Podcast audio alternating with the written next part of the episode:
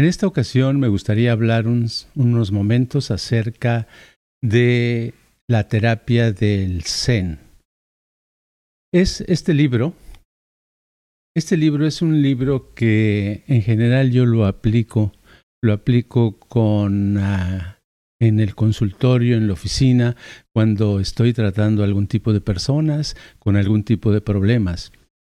Y voy a explicar un poquito acerca del libro, pero antes quiero decir que en la vida no todo es dulzura, ni tampoco todo es sufrimiento. La vida tiene dos ah, caras, es una moneda de dos caras. Y debemos de estar conscientes y entender tanto lo positivo como lo negativo. En algunas ocasiones nos sentimos bien, nos sentimos a todo dar, y en otras ocasiones hay un problemita, hay una confusión, hay algo que no entendemos, y eh, nos confundimos y decimos, ¿a poco así es la vida? Bueno, la vida tiene que ver con esos dos, eh, esas dos partes. Y por eso eh, en la filosofía del Zen, ¿verdad? Cuando uno empieza a estudiarla y empieza a practicarla, porque básicamente lo que practicas es sentarte a meditar. Y cuando meditas, descubres que hay cosas muy interesantes, cosas que te pueden ayudar a estar de eh, mayor conciencia o te pueden ayudar a que tengas una mejor salud. Pero muchas veces yo he conocido mucha gente que está en el Zen y que los ves que sufren. Eh, me acuerdo de una persona que dirigía un centro que llevaba muchos años meditando. Una vez le pregunté y me dijo, llevo 22 años meditando todos los días, encargada de practicar el Zen y su, su cara, su rostro, sus movimientos, su forma de hablar, de conducirse era de una persona que sufría mucho. Entonces, si yo no hubiera conocido con tiempo, ah, con años anteriores, eh, esta filosofía del Zen, yo diría, bueno, esta es una cosa que no sirve o que hace daño o que te hace que sufras mucho. Y es que parte de la filosofía te enseñan que la vida es sufrimiento, ¿verdad? Te enseñan de que eh, de una vez que uno nace, nace para sufrir y que estamos constantemente en la rueda de las reencarnaciones, donde nacemos, crecemos, morimos y volvemos a nacer, a crecer y a morir, y que la única solución para eso es ah, liberarnos del karma. Eso es lo que se dice en la filosofía. Pero yo he visto que cuando realmente adentras y realmente eh, meditas de la manera natural, de la manera tradicional, que es nada más sentarte, llega un momento que descubres que la vida sí puede ser más bonita, no tienes que sufrir tanto. Llega un momento en que vives en el presente y al vivir en el presente, la vida se vuelve eh, en momentos maravillosa. Tal vez no todo el tiempo, pero en la mayor veces de los casos te la pasas mejor porque comprendes muchas situaciones. Yo digo que esa persona que sufría mucho, hasta a pesar de haber dedicado tantos años, eh, probablemente tenía un problema actual que nunca había podido resolver o no quería enfrentar y esa era la causa de sufrimiento, porque es como traer nosotros una una piedra muy picuda en un zapato y pues dices, ay, sí, me duele, me duele, me duele, pero mientras no te quitas esa piedra, sigues sufriendo, sigues sintiendo ese dolor, ¿verdad? Entonces, por eso es muy importante que los problemas que se nos presenten los afrontemos. Afrontemos quiere decir estar enfrente de ellos, mirarlos y al mirarlos cómodamente, hacer algo al respecto no tomar una solución eh, muy exótica, sino algo simple, algo que ayude a que la vida sea un poquito mejor. En este libro que les menciono, pues no se los voy a estar a hable y hable acerca de él, porque tiene muchas cosas, pero les decía que yo lo uso porque una de las cosas que te recomiendan en este libro es que antes de hacer cualquier actividad, por ejemplo, si eres psicólogo, psicóloga, dediques unos minutos a limpiar tu espacio.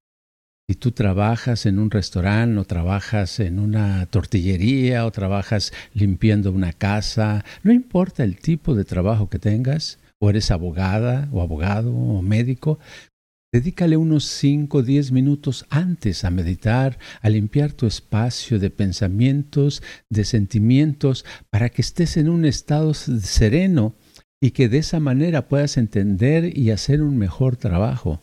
Te vas a sentir mejor, vas a avanzar más, las cosas te van a salir mejor. Esa es una de las claves.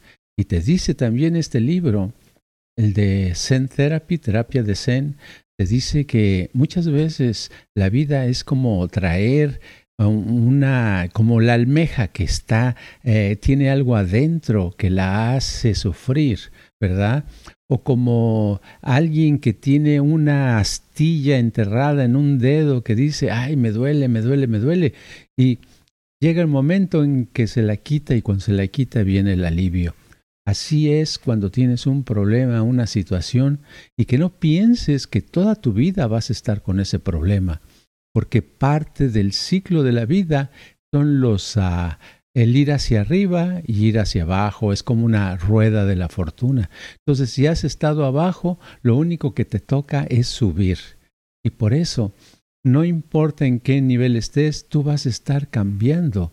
Y mientras estás consciente de tus cambios, la vida puede darte unas oportunidades buenas.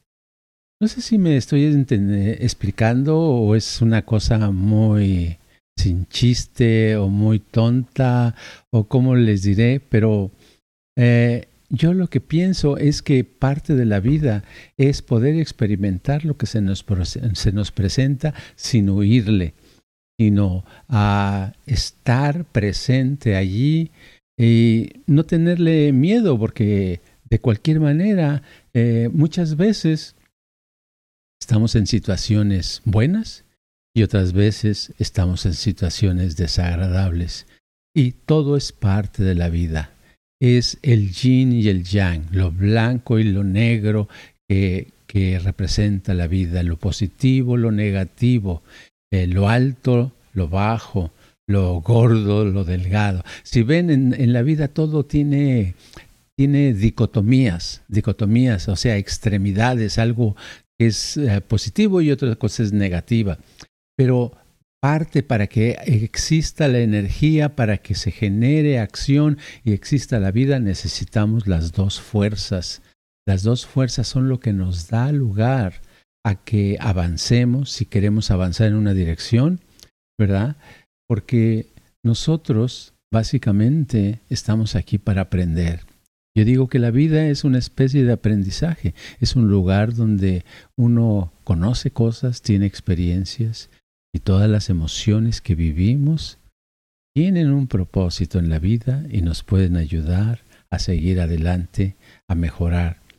Entonces, la, si hubiera una moraleja para esta plática que estamos ah, dando, es simplemente que no trates de huirle a todo, no digas, oh, tengo que ser positivo, positivo, porque mucha gente eh, exagera en lo positivo y, empieza a tratar de, de, bloquearse y no ver las cosas que también están mal, que también hay que corregir, ¿verdad? Porque es como estar sangrando, ¿verdad? Y decir, no, no, yo, yo no estoy bien, yo estoy bien, eh, no, no hay sangre, no hay sangre. Pues ahí está la sangre, ahí te estás chorreando, te puedes eh, quedar sin uh, tirado o tirada en el piso, ¿verdad? Debemos de darnos cuenta que es bueno ser positivo, pero que también es bueno eh, tener un poco de conciencia existencialista en otras palabras, que veamos que hay cosas que son de una manera y que lo que sube baja y que la, existe la gravedad y que existe el tiempo y que existe el movimiento y que existen muchas cosas y no podemos ser todo el tiempo positivos, positivos, positivos. Pero tampoco vayamos al otro extremo de ser negativos constantemente. Seamos más objetivos con lo que nos está pasando demos, abramos los ojos a nuestro alrededor y para eso tratemos de vivir en el momento presente, ya sea para disfrutarlo o ya sea para resolver lo que se nos presenta e ir avanzando paulatinamente. Puede ser rápido o lentamente. Muchas veces será rápido, otras veces será lento. Lo importante es avanzar y seguir con ese interés hacia la vida y que el día de mañana sea un día mejor para ti.